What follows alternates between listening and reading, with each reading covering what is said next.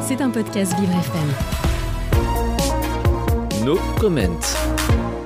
Le 16 septembre 2022, une révolution a débuté en Iran. Nos Comment vous livre chaque jour une actualité factuelle de la situation dans le pays.